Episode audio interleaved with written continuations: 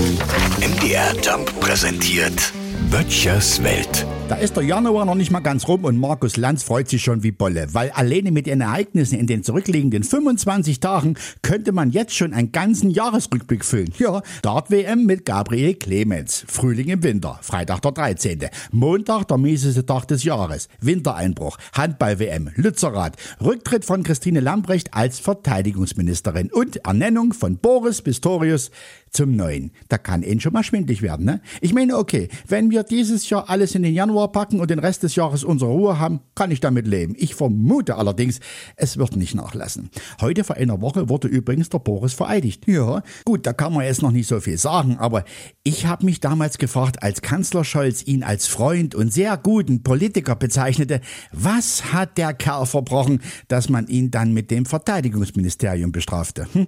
Es war jedenfalls ziemlich flott dass man den neuen Mann präsentierte. Und wie kam man eigentlich auf ihn? Ich vermute ganz stark, Olaf hat ganz viele angerufen und er war der Einzige in der SPD, der den Anruf vom Scholz nicht schnell genug weggedrückt hatte. Ach so, und noch was. Ich will jetzt hier keine Verschwörung vom Zaun brechen, aber rein optisch. Hat schon mal jemand Boris Pistorius und Armin Laschet gleichzeitig in einem Raum gesehen? Hm? Böttchers Welt. MDR Jump macht einfach Spaß.